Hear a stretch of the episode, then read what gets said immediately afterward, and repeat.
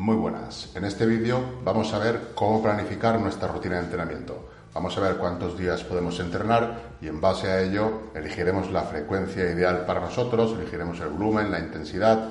Vamos a ver los puntos clave que tenemos que tener en cuenta a la hora de diseñar nuestro propio programa de entrenamiento. Sesiones de entrenamiento. Lo primero que tenemos que ver en cuenta es cuántas sesiones de entrenamiento vamos a hacer a la semana. Esto va a depender de, muchos factores. Podemos hacer, por ejemplo, tres días, cuatro días, cinco días, seis días. Dos días se podría mejorar también, pero a, mi juicio es, es, insuficiente. Y siete días podría ser excesivo. Son excepciones que se pueden tomar, pero que no son las más indicadas por norma general. Y aquí estamos viendo pues, conceptos bastante generales sobre cómo podríamos desarrollar nuestra rutina de entrenamiento. Una vez mm, sabemos los días que podemos entrenar, tendríamos que ver cuánto tiempo podremos realizar en cada sesión. No es lo mismo tener sesiones de 45 minutos que una sesión de dos horas. Lógicamente, cuanto más tiempo dispongamos, más volumen vamos a poder hacer, lo cual será en principio ideal para hipertrofia siempre que nos podamos recuperar de esas series.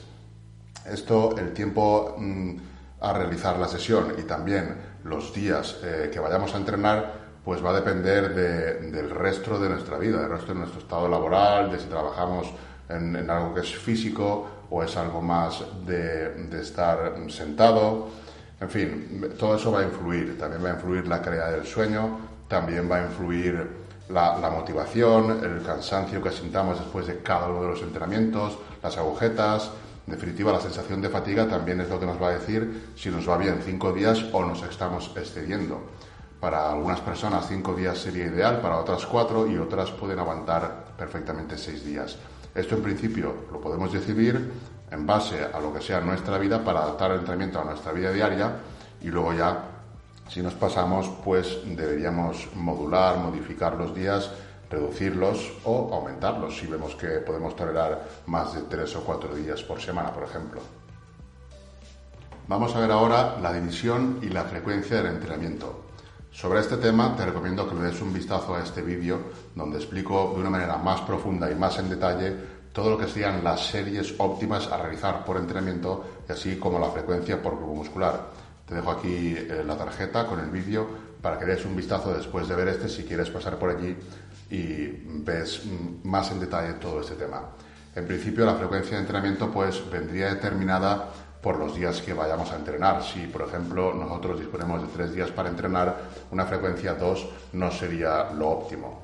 En cuanto a frecuencia, tendríamos esto, por ejemplo, tendríamos frecuencia 2, que sería entrenar todos los grupos musculares dos veces a la semana. Esto sería ideal o se podría hacer cuando entrenamos sobre todo seis días. En cinco días quizás también se podría aplicar, pero sería un poco más, más complicado. Tendríamos que intensificar más el entrenamiento.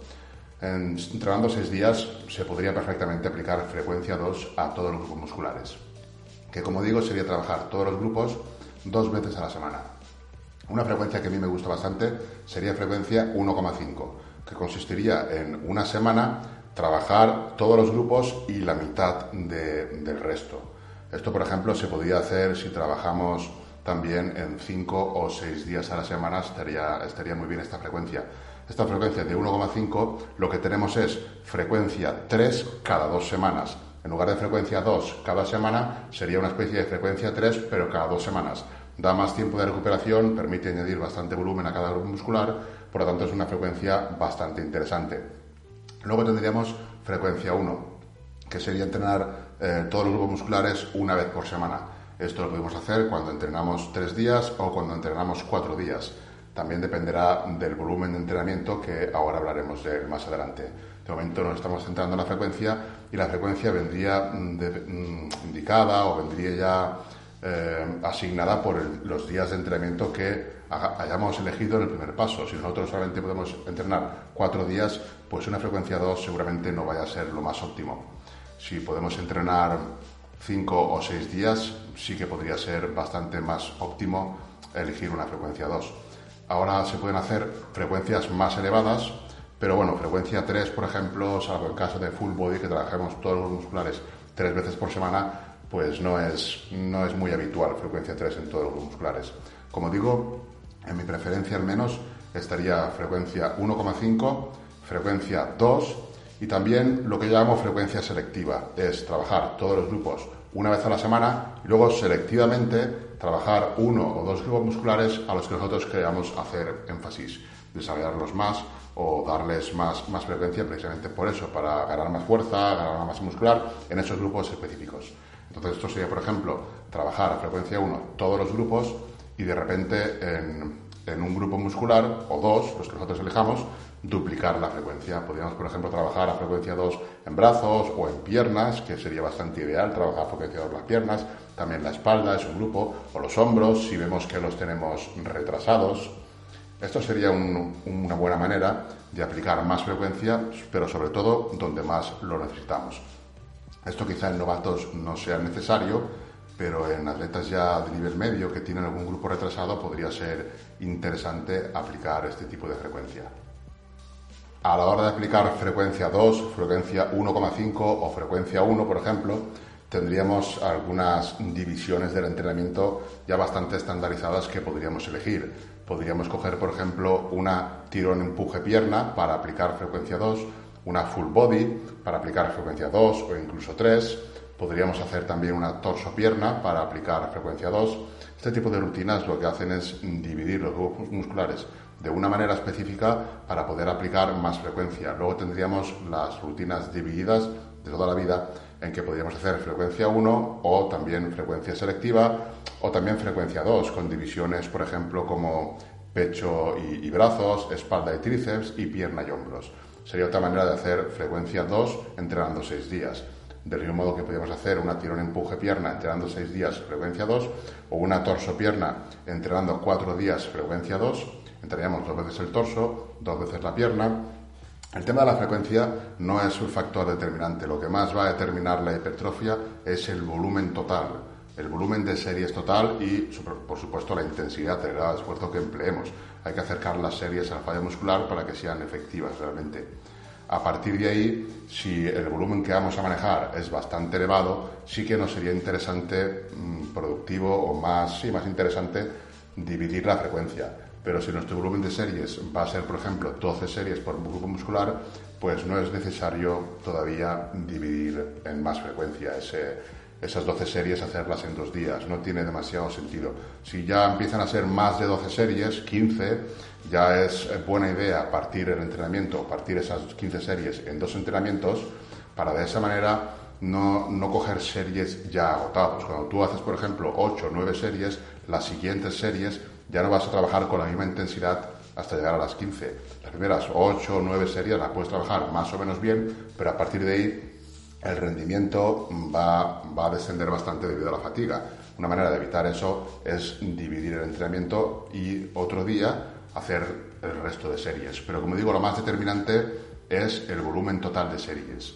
Eso es al final lo que va a determinar las ganancias de hipertrofia. Así que aquí es importante elegir la frecuencia que más nos guste y sobre todo que más se adapte a nosotros. Es absurdo tener tres días de entrenamiento y querer hacer frecuencia 2 porque alguien nos ha dicho que es mejor, cuando además es mentira. Es mejor si tú tienes mucho volumen de entrenamiento, pero si tienes solamente tres días, tienes poco volumen de entrenamiento y encima tu tiempo en la sesión está limitado, ya no es una buena, buena idea hacer frecuencia 2, es una buena idea hacer las series que puedas hacer con la máxima intensidad que puedas hacer. Sin embargo, si tú dispones de dos horas para entrenar, pues ahí sí que puedes hacer más series, puedes explayarte y puedes eh, entrenar dos grupos musculares para aplicar frecuencia 2. Es, depende de nuestra rutina de entrenamiento, adaptarlo y elegir si nos va a ir mejor, frecuencia 1, 1,5, frecuencia 2 o frecuencia selectiva. Elegir frecuencia 1 y un par de grupos musculares, frecuencia 2. ¿Cuántas series por grupo muscular? ¿Cuántas series tenemos que hacer por grupo muscular? Bueno, hay que tener en cuenta que esto es una cifra muy particular, muy individual. Cada uno puede tolerar un cierto número de series por grupo muscular y por sesión. Pero bueno, en principio podemos pensar que por entrenamiento podemos hacer entre 10 y 15 series. Más de ahí ya convendría dividir el volumen de entrenamiento por grupo muscular en más sesiones. También va a depender del tipo de ejercicios que hagamos, de la selección de ejercicios. Si elegimos muchos ejercicios multiarticulares pesados, estos generan bastante fatiga y vamos a poder tolerar menos series por sesión. También dependerá pues de la frecuencia. Si nosotros vamos a hacer frecuencia 2, por sesión, por grupo muscular, tendremos que hacer pues unas 7 o 8 series, será suficiente. Y en otra sesión de ese mismo grupo muscular en la semana haremos otras 7 u 8 series. De ese modo ya serán unas 16 series a la semana por grupo muscular, lo cual estaría bien. Si solamente vamos a hacer frecuencia 1, pues entonces a lo mejor tendremos que hacer unas 10-12 series o alguna más por grupo muscular en una misma sesión. Entonces dependerá, como digo, de la selección de ejercicios, de la frecuencia que vayamos a usar y también de la recuperación individual de cada uno, porque como digo, esto es, es muy individual. Hay gente que se puede recuperar perfectamente de 15 o 20 series y otros que con 10 ya es más que suficiente. Y aparte de esto, lo que es la recuperación no va a ser siempre la misma. Va a estar muy influida por la fatiga que vayamos acumulando y el descanso que, que tengamos o no, el estrés, ya sea laboral, ya sea psicológico, todo eso va a afectar a nuestra recuperación y aunque tengamos un rango de series más o menos establecido en el que nos podamos mover, pues siempre pueden haber variaciones.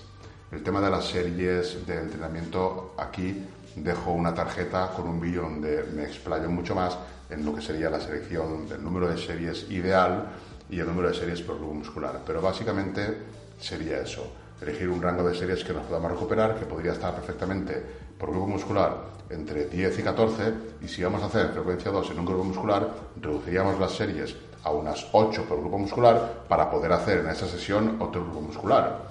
O dependiendo de la rutina, a lo mejor tenemos varios grupos musculares en, la rutina porque es una torso-pierna y tendremos que dividir todavía más las series por grupo muscular. Pero al final, el total semanal tendrá que ser pues ese, entre 12 y 16 series por grupo muscular y puede ser flexible y variable dependiendo de, de, cada persona.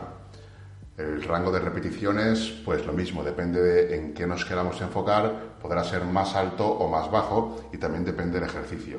Si nosotros nos queremos enfocar más en adaptaciones a la fuerza, pues nos interesan rangos de repeticiones entre 6 y 8 y también 6, 10, en fin, no, no subir mucho de rangos de repeticiones. Pero para mí lo importante es los ejercicios. Hay ejercicios en que tiene sentido trabajar en rangos de repeticiones más bajos y otros que no. En ejercicios analíticos, por ejemplo, no tiene sentido trabajar a 6 repeticiones, ni a 8, y a 10 puede que tampoco. Entonces yo optaría por rangos de repeticiones más altos en ejercicios analíticos y en multiarticulares rangos de repeticiones más bajos, entre 8 y 12 repeticiones, y en analíticos entre 12 y 15 repeticiones pudiendo ser en ocasiones más arriba o más abajo. Esto también debe ser flexible, depende de nuestra recuperación, el rango que mejor nos vaya y que, mejor nos podamos recuperar. No todo el mundo le va bien entrenar a rangos bajos por problemas articulares lo que sea. Es muy individual. Mientras que las series mm, tengan un alto grado de esfuerzo y se acerquen al fallo, todas van a ser buenas y van a generar buenas adaptaciones independientemente del rango en el que, usemos. La hipertrofia se va a generar a cualquier rango prácticamente. Descanso entre series. El descanso entre series también es una pregunta que me suelen hacer mucho. El descanso tiene que ser el suficiente para que la próxima serie la podamos eh, coger bastante recuperados, con un nivel de recuperación bastante alto para poder rendir en la siguiente serie. Eso sí, tiene que ser suficiente, pero el mínimo necesario. Si en dos minutos estás recuperado, no estés tres minutos. Tampoco es necesaria una recuperación completa que se daría a los cuatro minutos. Una prácticamente casi total recuperación en tres minutos, pues ya sería suficiente. Pero también depende mucho del ejercicio que, que estemos haciendo. En un muerte articular pesado, por ejemplo, sí que podría darse el caso de tener que descansar tres minutos, mientras que en analíticos en un minuto podría ser suficiente o incluso menos. En en analíticos ya no buscamos rendimiento, por lo tanto no sería necesario alargar demasiado el descanso. En multiarticulares, pues normalmente sí que queremos más rendimiento, sí que queremos aumentar tonelaje y normalmente suele ser necesario más descanso porque también genera mucha más fatiga entre series. Cadencia. ¿Qué cadencia hacer en las repeticiones? Por norma general, la cadencia va a ser explosiva en la fase concéntrica y en la fase excéntrica controlada. No es necesario hacerlo de X segundos. El tiempo bajo tensión no es una variable determinante a la hora de conseguir más hipertrofia. Lo que sí que puede ser algo más determinante es que la fase concéntrica sea explosiva. Eso va a reclutar más motoneuronas y por lo tanto más fibras musculares independientemente de la carga. Cuando tú haces una cadencia explosiva en la fase concéntrica, estás aplicando la máxima fuerza que puedes. Luego la velocidad va a descender conforme te acerques a la falla muscular, pero mientras sea posible, pues una cadencia explosiva en la fase concéntrica y una excéntrica controlada, en principio sería lo ideal en la mayoría de ejercicios salvo algunos ejercicios muy analíticos en la que una cadencia explosiva en la fase concéntrica pues no sea lo ideal porque queremos un foco más interno y controlar bien lo que es la contracción. Si quieres profundizar más en el tema de los focos, el foco interno, mixto o externo, te dejo por aquí un vídeo donde entro más en detalle en el foco. Básicamente sería centrarse la atención en un tipo de, manera de hacer las repeticiones. Un foco externo sería un foco en el que nos centramos en mover la carga lo más explosivamente posible, mientras que un foco interno lo que buscamos es generar una carga interna mayor, una mayor sensación muscular, un mayor sentimiento muscular, por decirlo de alguna manera. Mejorar la técnica, especificarnos en la técnica para sentir al máximo la carga interna, independientemente de la carga externa que estemos moviendo, quiero buscar con un foco interno una carga interna muy elevada. Todo esto lo explico en el vídeo que dejo en la tarjeta por si quieres echarle un vistazo. Está claro que el tiempo bajo tensión no es una variable determinante para hipertrofia. Incluso una cadencia muy controlada en la fase concéntrica podría ser hasta contraproducente, porque mm, al no tener que generar demasiada fuerza no llegas a reclutar las fibras de tipo 2 que son las con mayor potencial de hipertrofia, mientras que con una cadencia más explosiva sí que vas a reclutar esas fibras mucho antes. Por ello se recomienda, siempre que sea posible, una cadencia explosiva, sobre todo en ejercicios que se usen cargas elevadas. En un ejercicio analítico donde la carga es ligera, pues una cadencia explosiva ya no tendría tanto sentido, aunque se puede hacer, pero es mucho más recomendable en ejercicios multiarticulares o cuando manejemos cargas bastante pesadas sobrecarga progresiva. Este punto es el más importante. Independientemente de los días que entrenemos, independientemente de las series que hagamos por grupo muscular, independientemente de la frecuencia que hagamos, del tiempo que estemos entrenando, independientemente de todos esos factores, se tiene que dar una sobrecarga progresiva. Con la rutina tenemos que conseguir unas adaptaciones positivas que nos permitan ser cada vez más fuertes, cada vez más eficientes, cada vez poder aumentar más la carga. Pero no solamente se trata de aumentar carga, podemos hacer una sobrecarga progresiva manejando muchas variables. Una de ellas sería la carga, lógicamente. Si tú cada vez, semana a semana, mes a mes, eres capaz de mover más carga, significa que vas por un muy buen camino, estás teniendo adaptaciones positivas, estás siendo cada vez más fuerte, con lo cual vas a tener, vas a generar cada vez más masa muscular y buenas adaptaciones a la fuerza. Esa sería una manera de sobrecarga progresiva, pero como digo, habría más. Otra manera de sobrecarga progresiva sería aumentar el grado de esfuerzo. Tú tienes una planificación en la que en ocasiones vas a RIR 2, a RIR 1, RIR 0, pues aumentar el grado de esfuerzo sería, en lugar de ir a RIR 2, ir en más series a RIR 1. Todo esto, si descargas la plantilla que tienes aquí en la descripción del vídeo, es una plantilla automatizada en Excel para registrar el entrenamiento. Ahí puedes registrar el RIR, el RPE, las cargas que mueves y la plantilla te va a decir el tonelaje, te va a dar absolutamente todos los datos, incluso datos de recuperación y datos a nivel estético como el peso, el porcentaje de grasa. Si rellenas los datos, te los va a dar todos. Es la plantilla que usamos en mi equipo y te la dejo aquí abajo por si quieres descargarla y utilizarla tú también. Como decía, una manera de aumentar también la sobrecarga progresiva sería aumentar el grado de esfuerzo dejando menos repeticiones en recámara. O bien, si usas el RPE, pues aumentando el RPE. En lugar de ir a un RPE 8, pues ir a un RPE más elevado. Todo esto, como digo, si tienes un registro de entrenamiento como el que te dejo aquí abajo, lo vas a ver en gráficas cuando vas aumentando el grado de esfuerzo. Aumentar el grado de esfuerzo también sigue una buena manera de una sobrecarga progresiva. Cada vez eres capaz de esforzarte más, de llegar más cerca del fallo vas a seguir teniendo adaptaciones positivas siempre que puedas recuperarte. Otra manera de sobrecarga progresiva sería aumentar repeticiones. Antes de aumentar el peso, puedes aumentar repeticiones. No necesariamente de semana a semana hay que aumentar peso. Habrán veces que aumentarás repeticiones y no en todas las series, a lo mejor en alguna serie. Solamente el hecho de aumentar repeticiones en alguna de las series ya estás haciendo una sobrecarga progresiva y ya estás haciendo cada vez más. Esa misma serie que aumentas en repeticiones en ese entrenamiento se va a derivar en el tonelaje total del entrenamiento que va a aumentar. Aumentar el tonelaje total es una manera de sobrecarga progresiva. El tonelaje en la plantilla de entrenamiento que tienes aquí abajo también lo, te lo va a marcar automáticamente. Tú le pones los kilos que mueves, las repeticiones que haces y las series que vas haciendo y va a salir el tonelaje total de la sesión de entrenamiento. Otra manera de aumentar mm, sobrecarga progresiva sería aumentar el volumen de entrenamiento. Si tú estabas haciendo 8 series por grupo muscular y de repente en ese entrenamiento para hombros, por ejemplo, haces 10 series, estás aumentando el volumen de entrenamiento. ¿Por qué? Porque te has podido adaptar al volumen de entrenamiento que estabas manejando y ahora puedes hacer más volumen de entrenamiento. Eso también sería una sobrecarga progresiva. Sin aumentar las cargas, o sí, pero independientemente de que las aumentes o no, estás aumentando el trabajo que recibe el músculo. Has tenido adaptaciones positivas que te permiten trabajar más. Un mayor volumen de entrenamiento es un buen indicativo de que te estás adaptando y es muy necesario para lo que serían adaptaciones de hipertrofia.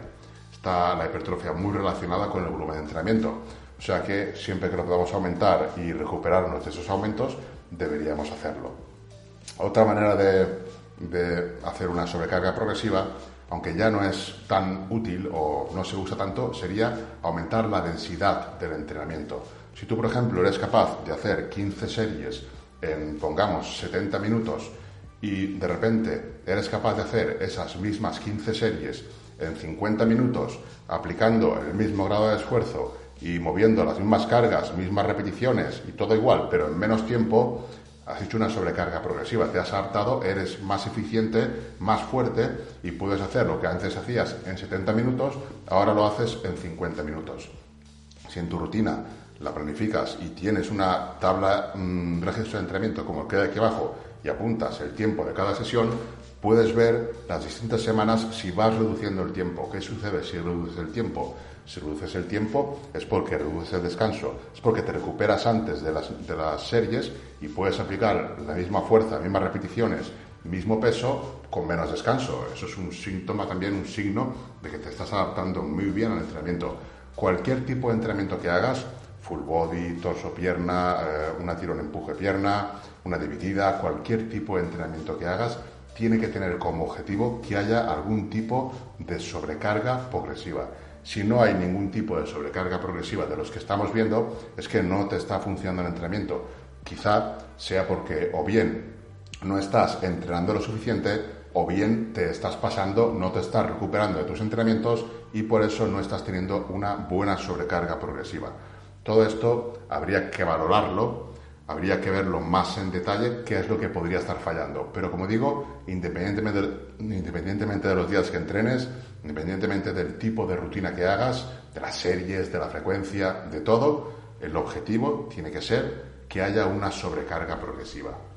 Esto en cuanto a rendimiento, luego lógicamente en cuanto a estética, porque lo que buscamos hipertrofia, pues que haya crecimiento. Si hay una sobrecarga progresiva, si cada vez eres más fuerte, pero estás gordo y cada vez estás más gordo porque comes como un cabrón, pues esa sobrecarga progresiva no sirve. Buscamos un equilibrio entre estética y fuerza, que también hay que ver eso, hay que ver la parte estética, no solo el rendimiento, que es muy importante, pero hay que ver la parte estética. Hay que tenerlo en cuenta, que puede ser una, una sobrecarga progresiva, pero que no sea acorde a lo que tu físico está mm, mostrando. Simplemente tener en cuenta también ese detalle, que nadie lo dice y es súper importante, porque al final lo que buscamos es hipertrofia, es un físico atlético, un físico musculado y con un bajo porcentaje de grasa. Si ganamos rendimiento, hacemos una buena sobrecarga progresiva a raíz de estar cada día más gordos, pues esto ya no sería culturismo, ya sería otra cosa, también muy loable y muy respetable, pero no sería el objetivo que tenemos nosotros. Si te ha gustado el vídeo, suscríbete porque voy a seguir hablando de estos temas, de entrenamiento, suplementación, etc.